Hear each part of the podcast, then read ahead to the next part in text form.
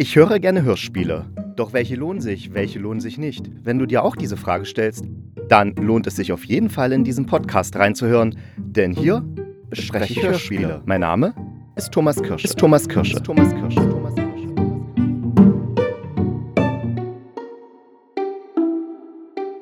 Ja, hallo und einen wunderschönen guten Tag zu einer neuen Folge hier mit dem Hörspielkritiker. Und ich habe mir diesmal drei Hörspiele geschnappt. Zwei Hörspielserien sind es und ein normales Hörspiel. Und die Hörspielserie, die ich mit euch als erstes besprechen möchte, ist Slug Hunters. Das ist ganz neu in der ARD Audiothek. Und danach gehe ich auf Demolition ein. Demolition heißt es tatsächlich. Und zum Ende dann Last Exit Kuroase. Doch bevor ich mit meinen Kritiken starte, möchte ich noch eine kleine Antwort loswerden. Und zwar hat mich der Ulrich angeschrieben am 16.09. Ich habe ihn dann auch gleich am 17.09. früh geantwortet. Allerdings kam meine Antwortmail gestern zurück mit dem Vermerk, dass sie nicht zugestellt werden konnte. Ich vermute jetzt einfach mal einen Fehler in der E-Mail-Adresse. Was mich nur wundert, warum der Postserver da vier Tage gebraucht hat, um sozusagen diese Rückmeldung zu geben, dass es nicht zugestellt werden kann.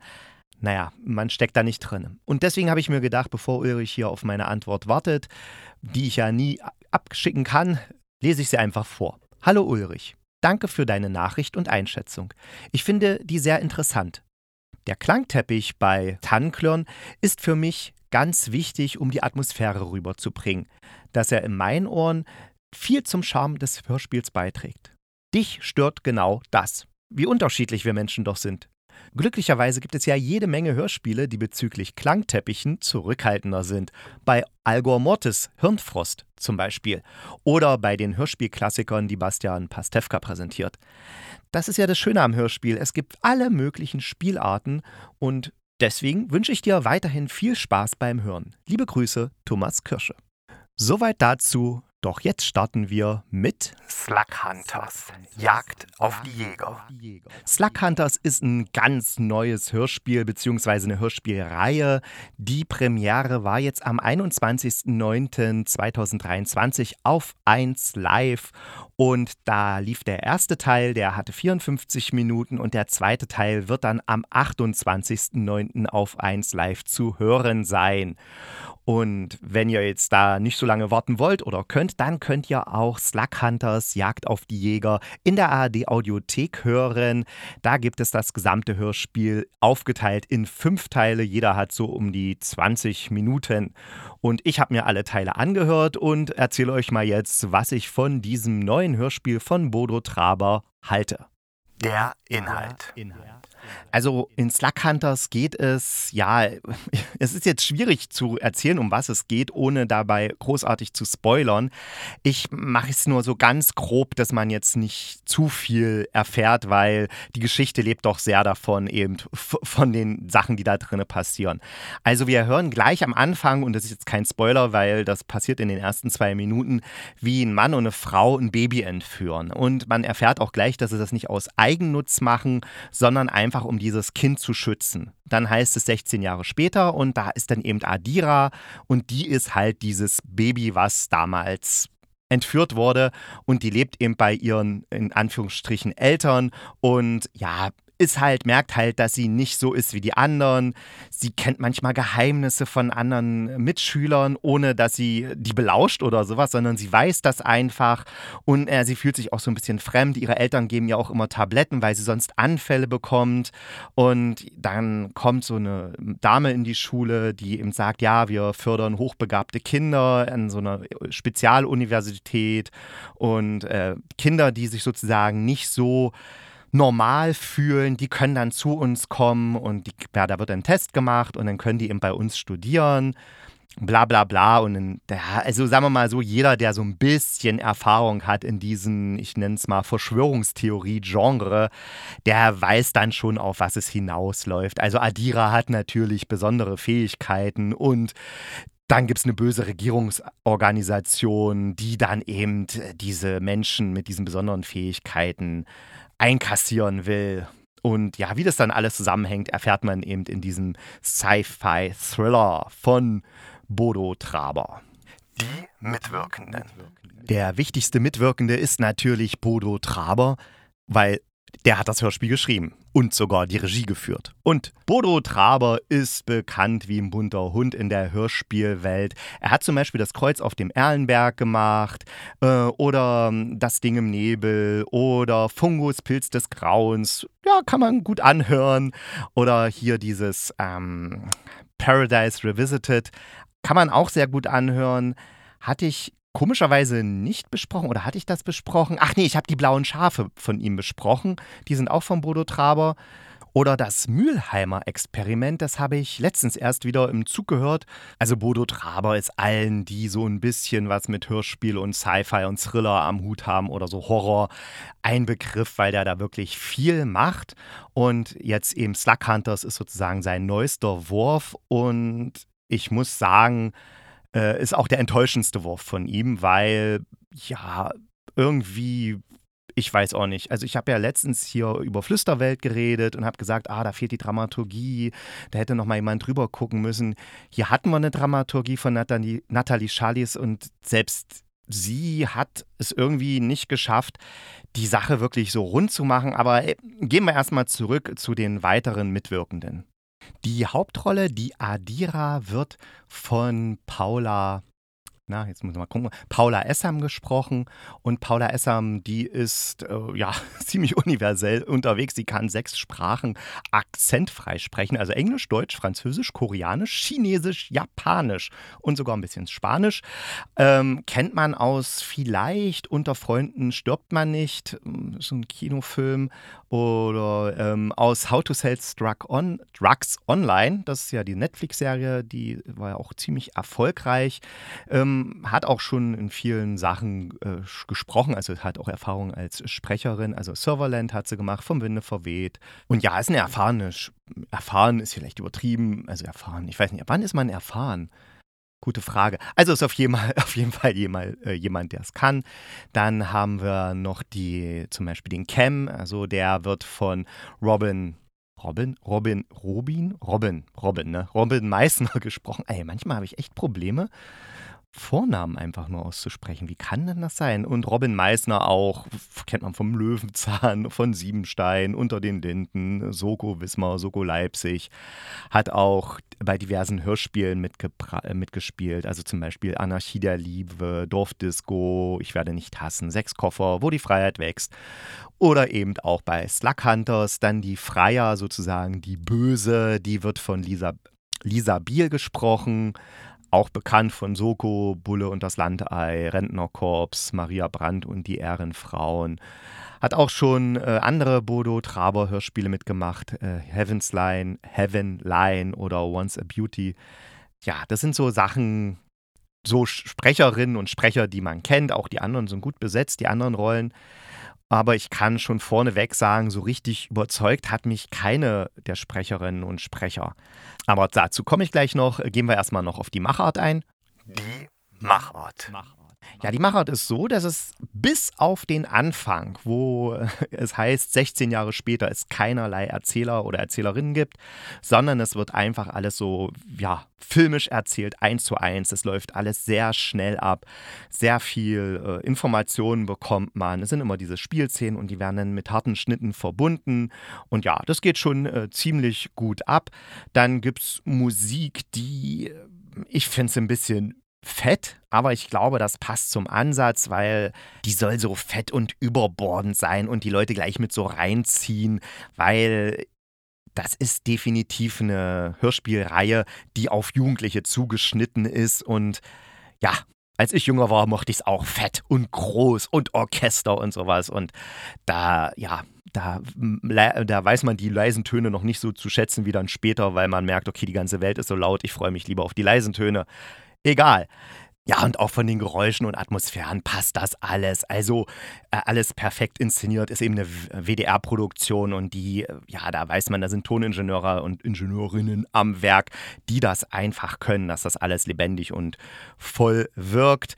Und dann gibt es auch noch so einen richtig schönen kleinen Soundeffekt-Gag im Hörspiel. Wusste gar nicht, dass man sowas macht, aber vielleicht wird das sogar öfter gemacht und ich habe es bisher nicht mitbekommen. Also in den Laboren äh, der Slug Hunters, da, wenn da die Türen aufgehen, hört mal, wie dieses Geräusch klingt, wenn die Tür aufgeht. Das klingt nämlich so. Ja, und was ist das für ein Geräusch?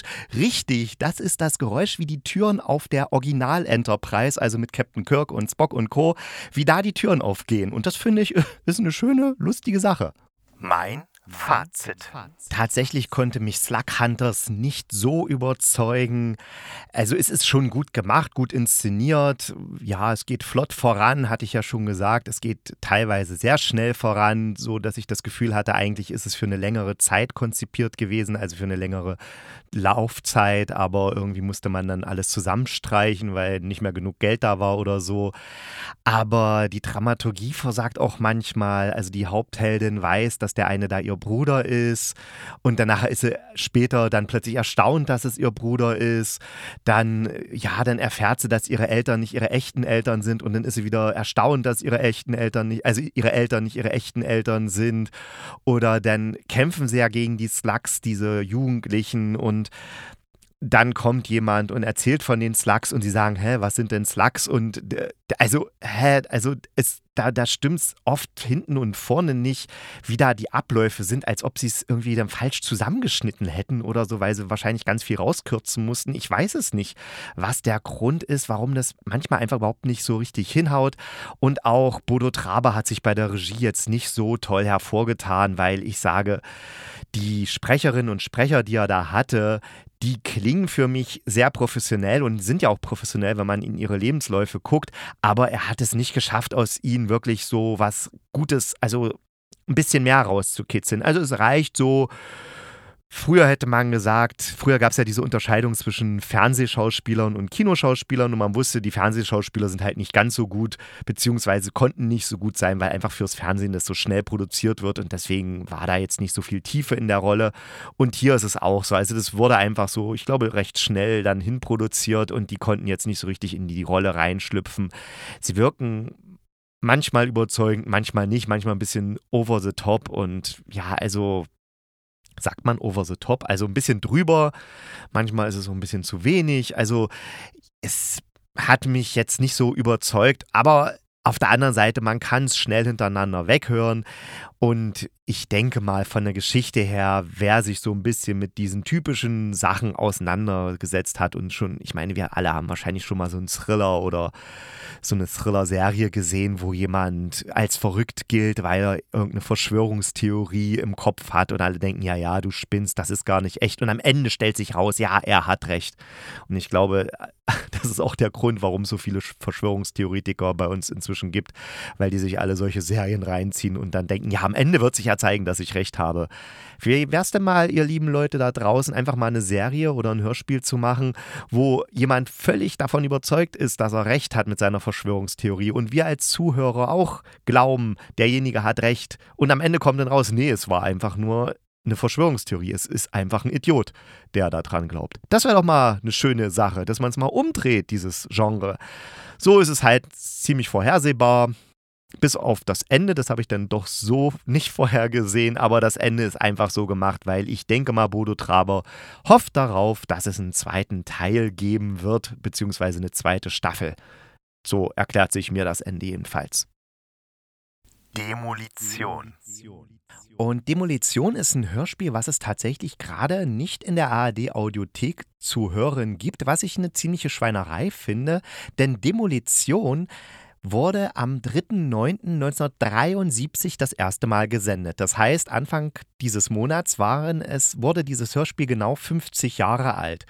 Und ich meine, klar, es gibt ganz viele andere Hörspiele, die auch am Anfang des Monats oder jetzt irgendwann im September 50 Jahre alt wurden und nicht in der ARD-Audiothek zu finden sind.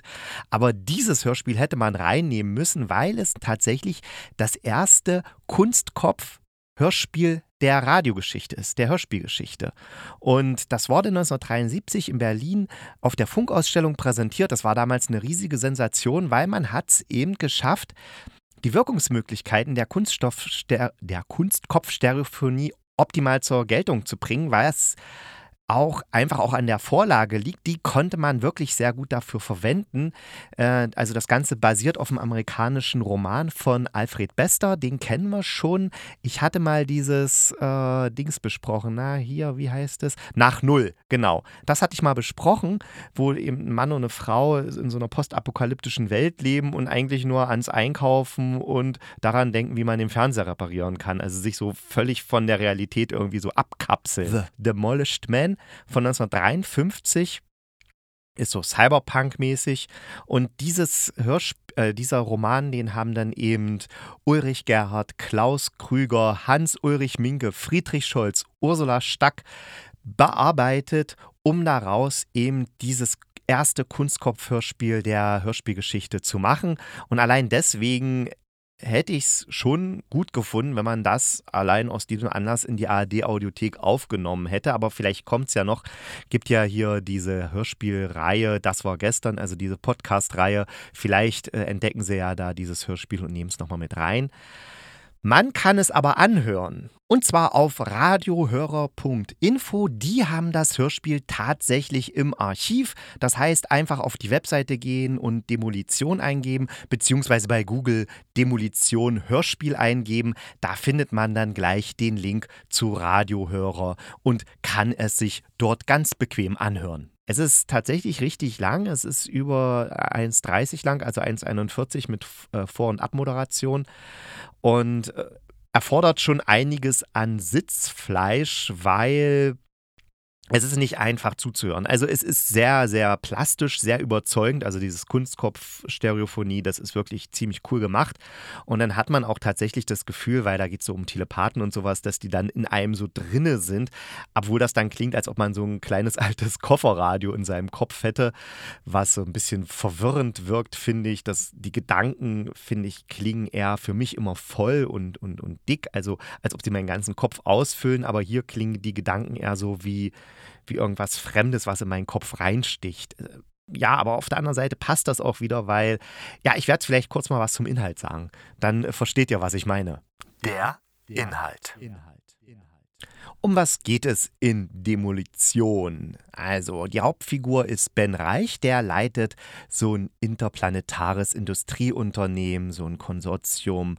Und er sieht sich von einem Konkurrenten in die Enge getrieben und bietet ihm deswegen eine Fusion an, aber der Konkurrent lehnt die ab. Und Reich denkt dann, er hat jetzt nur noch eine Möglichkeit, äh, sozusagen sein Lebenswerk zu schützen vor diesem Konkurrenten, und zwar indem er ihn ermordet. Allerdings ist es in der Zukunft nicht ganz so einfach. Also es spielt im Jahr 2400, glaube ich. Da ähm, die kann man, also man kann da einfach nicht mehr jemanden töten, weil überall Telepathen sind. Die nennt man nur noch kurz Esper und die können sozusagen so verräterische Gedankenmuster äh, auffangen und dann sagen, okay, da versucht jemand jemanden umzubringen, da plant jemand einen Mord. Doch Reich will diesen Mord unbedingt zu, äh, durchziehen. Deswegen äh, plant er dieses Verbrechen zusammen mit einem Esper, der ihm sozusagen dabei hilft, seine Gedanken, also Reichsgedanken an den Mord, dass der die verbergen kann, dass eben die Polizei und beziehungsweise die Esper nicht herausfinden, wer vom De Courtney-Kartell den Chef da umgebracht hat. Also das De Courtney-Kartell ist sozusagen Ben Reichs größter Feind, der ihn eben in die Ecke drängt. Aber dann ist es so, dass die Polizei, also er bringt dann auch den Mord zu Ende. Es gibt auch eine Augenzeugin, ein kleines Kind, aber das verschwindet, muss dann gesucht werden und die Polizei kriegt es irgendwie doch hin, Reich als Täter ausfindig zu machen, auch wie er es inszeniert hat, also wie er das gemacht hat, dass man ihm seine Gedanken nicht lesen kann und sowas. Das kriegen die schon alles raus, aber das Problem ist, es fehlt das Motiv, weil das Fusionsangebot wurde nämlich gar nicht abgelehnt, sondern sein Konkurrent, also dieses De Courtney-Kartell, der Chef des De Courtney-Kartells, hat das Fusionsangebot angenommen. Nur Ben Reich hat die, ich, das gibt so eine Abkürzung, WDGHT oder WDHL, das ist, das bedeutet, äh, entschuldigt, ich weiß jetzt nicht mehr genau, wie die Abkürzung hieß. Jedenfalls bedeutet die, dass das Angebot angenommen wurde. Und der Ben Reich sagt, nein, diese Abkürzung bedeutet, dass das Angebot abgelehnt wurde.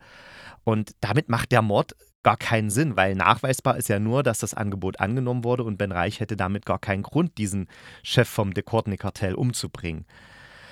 Ja, da denkt man jetzt ist, okay, dann ist das jetzt vorbei, die Geschichte, weil die Polizei kann es ihm nicht beweisen. Er kommt mit dem Mord durch, weil er einfach offensichtlich kein Motiv hat. Aber dann weiß äh, der Polizist, als auch so ein Esper, also er kann auch Gedanken lesen, dass Ben Reich, wenn der jetzt, der, der wird jetzt dieses Decourtney-Kartell mit seinem Unternehmen, mit, also mit Monarch, das ist sein Unternehmen, wird er jetzt dieses Decourtney-Kartell übernehmen und wird dann sozusagen mehr oder weniger das ganze Universum beherrschen, weil diese beiden Kartelle eben zusammen so eine Macht haben, dass man sich der nicht mehr entziehen, entziehen kann. Das ist natürlich nicht so günstig für die Zukunft, wenn ein Mörder, der nachweisbar jemanden ermordet hat, dem man aber nur das Motiv nicht nachweisen kann, dann so ein äh, sozusagen das ganze Universum beherrscht und deswegen bittet der Polizist, der eben den Ben Reich da überführt hat, aber ihn eben nicht vor Gericht bringen konnte, weil halt das Motiv fehlt, der Polizist bittet die Gilde der ESPA, eine Massenkatharsis durchzuführen. Und dadurch löst sich sozusagen die Welt von dem Ben Reich, die löst sich dann auf. Das heißt, erst verschwinden die Sterne, dann verschwinden die Planeten, dann verschwindet die Sonne, dann verschwinden die Leute, die er kennt. Und das ist so ganz äh, ja, sagen wir mal, psychedelisch inszeniert. Also wer jetzt so, ich weiß nicht, LSD nimmt oder sowas, der muss das da definitiv nicht nehmen, weil das wirklich dann in sein, im Kopf, wenn man das anhört, das hat so, so eine echt eine ganz Halluzin halluzinogene Wirkung irgendwie, wenn man, da ist dann so eine Musik dazu und dann immer noch Stimmen und so. Also das ist schon ziemlich cool gemacht, ist auch ein bisschen lang dadurch. Und dann am Ende ist eben der Ben Reich ganz allein im Universum. Nur noch er ist da. Und da verzweifelt er dann so dolle, dass er ihm zugibt, dass er den, den Chef vom Dekortnik-Kartell umgebracht hat. Und dann erfahren wir auch, warum er ihn in Wahrheit umgebracht hat. Aber das möchte ich jetzt nicht verraten, weil ich habe jetzt schon sehr viel vom Inhalt verraten, aber mir jetzt Spoiler vorzuwerfen bei einem 50 Jahre alten Hörspiel, das lasse ich nicht auf mir sitzen. Das wird nicht angenommen, dieser Vorwurf. Also man kann auch bei Wikipedia auf der englischen nochmal das ganze Ding nachlesen, weil gerade diese Massenkatharsis, das habe ich erst nicht so richtig verstanden, wie das was da, was da jetzt abläuft, was da jetzt passieren soll. Ich dachte schon, dass die, die Esper das ganze Universum in ein anderes Universum transportieren können oder sowas, aber äh, es ist anders gemeint. Also man kann es gut bei Wikipedia nachlesen. Mein Fazit. Das ist natürlich so eine mit, mit, mit Telepathen und so, das ist natürlich ideal für so eine Kunstkopfsache. Also man hat dann sozusagen den realen Klang um sich drum herum, wie man es halt auch von anderen Kunstkopfhörspielen kennt und dann nochmal diesen Klang so im Kopf, eben was die Telepathen einen dann übermitteln. Und das da hat man dann tatsächlich diese Geschichte die ist halt ideal, um so ein, so ein, so ein Medium wie Kunstkopf für, äh, auszunutzen und damit zu zeigen, was damit alles möglich ist. Ist zwar schade, dass sich der Kunst, die Kunstkopfstereophonie jetzt nicht so wirklich durchgesetzt hat. Es gibt immer mal noch Versuche, das zu machen, aber inzwischen gibt es einfach technische Möglichkeiten. Das heißt, in der Schnittsoftware, mit der man Hörspiele schneidet, sozusagen so ein dreidimensionales Hörerlebnis zu simulieren. Da braucht man keine Kunststoff, Kunststoff, oh, ich will mal Kunststoff sagen, da braucht man keine Kunstkopfaufnahme mehr. Und deswegen wird wahrscheinlich diese Kunstkopfstereophonie auch immer so ein Nischendasein haben, genau wie das Hörspiel ja auch ein Nischendasein hat. Also passen die beiden ganz gut zusammen. Wer also mal Lust hat, ein wirklich interessantes Science-Fiction-Hörspiel zu hören, ein Klassiker in der Kunstkopfstereophonie und jetzt sich auch nicht scheu scheut, mal was Längeres anzuhören, was auch ein bisschen anstrengender ist teilweise und auch so ein bisschen psychedelisch dabei, denen sei das empfohlen. Demolition von nach einem Roman von Alfred Bester und ja, kann man gut auf radiohörer.info anhören. Last Exit Kuroase. What happened to Andy R? Das ist ein dreiteiliges Comedy-Hörspiel und ich habe sowas, glaube ich, doch, ich habe sowas schon mal gehört und zwar Klassenfahrt. Das ist, glaube ich, schlägt in die ähnliche Richtung. Ähm, wobei ich jetzt einfach mal so aus dem Blauen heraus sage, dass Last Exit Kur-Oase What Happened to Andy A wesentlich anspruchsvoller ist und auch wesentlich anspruchsvoller gemacht. Also wir haben hier nicht nur den Andreas Altenburg, der eben alle Hauptfiguren des Hörspiels spricht mit richtig geil verstellter Stimme, so dass es wirklich Spaß macht, sondern es treten auch bekannte Leute auf, wie zum Beispiel Johannes Oerding, der singt auch das Titellied, Michael Stich, Kalle Schwensen, Thomas Helmer, Peter Urban, Olli Geißen Und als Erzähler, der uns sozusagen durch dieses Hörspiel führt, äh, ist Sky Dumont am äh, Start, der ja wirklich eine grandiose Stimme hat. Ich hatte ihn irgendwie vergessen, dass der wirklich diese tolle Stimme hat und das macht wirklich Spaß, einfach ihm zuzuhören. Der könnte mir auch das Telefonbuch vorlesen und es wäre ein Erlebnis. Auf jeden Fall ist das dann so aufgezogen, das ganze Hörspiel. Es kommt als investigativer Podcast daher und Sky Dumont bezeichnet sich auch selbst als Investigativ-Influencer aus Hamburg, der eben aufdeckt, was mit Andy Altenburg in der Kuroase auf Sylt passiert ist, weil ja, da gibt es eben so ein Sanatorium, da wurde eben Andi Altenburg nach einem Nervenzusammenbruch eingeliefert. Und da lernt er lauter Prominente kennen, weil in diesem Sanatorium eben vor allen Dingen die Prominenz absteigt. Und zur Prominenz gehört ja auch immer Ex-Prominenz und die, um die geht es jetzt. Also da haben wir einmal den Jackie Sprenzel, das ist so ein eher Medienmacher und Trendbeast, der hat sozusagen in den 80er und 90er Jahren so die Medienbranche bestimmt, der war Politikberater, der hat zum Beispiel die Merkel-Raute erfunden und so weiter und so fort. Dann haben wir Sylvia Voss, eine ehemalige TV-Shopping-Queen, also nicht Shopping-Queen hier vom Vox, sondern eben äh, TV-Shop, also was da verkauft wird, eben diese ganzen Kanäle, HSE24 und bla bla bla. Da war sie eben sehr berühmt mit einer Verkaufssendung, weil sie hat nämlich einen Wasserkocher erfunden, allerdings einen Wasserkocher rückwärts. Ich glaube, der Kühlboy heißt der oder Coolboy. Das heißt, äh, während im Wasserkocher das Wasser ja in 30 Sekunden kocht, ist es bei diesem Gerät so, dass es in 30 Sekunden kalt wird. Und das hat sie eben damals im TV-Shopping verkauft verkauft und war damit sehr erfolgreich. Hatte auch was mit dem Hamburger Rotlichtmilieu zu tun. Und die dritte Hauptfigur ist dann der Marcel Deinhardt, genannt Pocke, so ein Ex-Fußballprofi, der aber im Fußball nie wirklich so richtig gut war. Also jedenfalls, als es dann wirklich um die Wurst ging, aber eben durch ganz viele Reality-Formate bekannt wurde, weil eben seine Freundin, die Scarlett, ihn immer in solche Reality-Formate reingeschoben hat. Und dann hat sie sich irgendwann von ihm getrennt und, da, und dann war er so richtig sauer auf sie und wollte es ihr dann zeigen und hat dann eben angefangen, jetzt erst recht in so irgendwelche TV-Shows zu gehen, um eben berühmt zu sein und ihr zu zeigen, hier, Schatz, schau, schau, wen du da abgeschossen hast. Ich bin jetzt total berühmt und du nicht irgendwie so, so als Rache. Und er macht wirklich bei jedem Scheiß mit. Und eine vierte Hauptfigur haben wir auch noch, die Lina Pep Möller, Dr. Lina Pep Möller. Die betreut sozusagen diese ganzen Ex-Promis in der Klinik, macht mit denen eben Gesprächskreise und sowas. Ja, und in diesen drei Hörspielen geht es einmal um den Jackie Sprenzel, eben diesen Medienmacher, die Sylvia Voss und den Marcel Deinhardt, also Pocke, und ein bisschen um die Lina Peppmüller und natürlich auch ein bisschen um, um Andy Altenburg, was der da eben in der Klinik erlebt und was er da alles für Geschichten so rausholen ähm, kann. Und ja, das ist halt so die ganze Sache. Und es ist eben so gemacht, dass der Sky Dumont eben immer wieder durch so einen Podcast führt und dann immer so ein bisschen erzählt, was da jetzt gerade passiert ist. Und dann werden so, so original Found Footage reingespielt. Also auch auf, Ausna Ausnahmen, Aufnahmen aus dem Kessel Buntes, wo angeblich Jackie Sprenzel, also Kessel Buntes ist eine DDR-Unterhaltungsshow, die es eben in der DDR sehr, sehr berühmt war. Das war sozusagen das Wetten, das des DDR-Fernsehens. Und jedenfalls da war denn der Jackie Sprenzel, weil der eben aus der DDR kommt, war da auch mal zu Gast im Kessel Buntes und hat dann eben zusammen mit Helga Hannemann so einen Sketch aufgenommen. Und das wird dann eben alles in diesem in diesem Hörspiel eben äh, vorgespielt oder die Sylvia Voss war bei Arabella und hat da was gestanden. Also Arabella war so eine Talkshow aus den 90er Jahren auf Pro 7 mit Arabella Kiesbauer. Das war und, und alles sowas wird dann eben immer eingespielt. Dann gibt es auch noch so kleine Spielszenen und sowas. Also es ist wirklich sehr, sehr witzig, sehr gut gemacht und ich finde es einfach gut, weil es ist jetzt Comedy, aber hat doch schon einen gewissen Anspruch, weil wir kennen ja alle diese komischen Ex-VIPs, die es da überall so gibt, ne?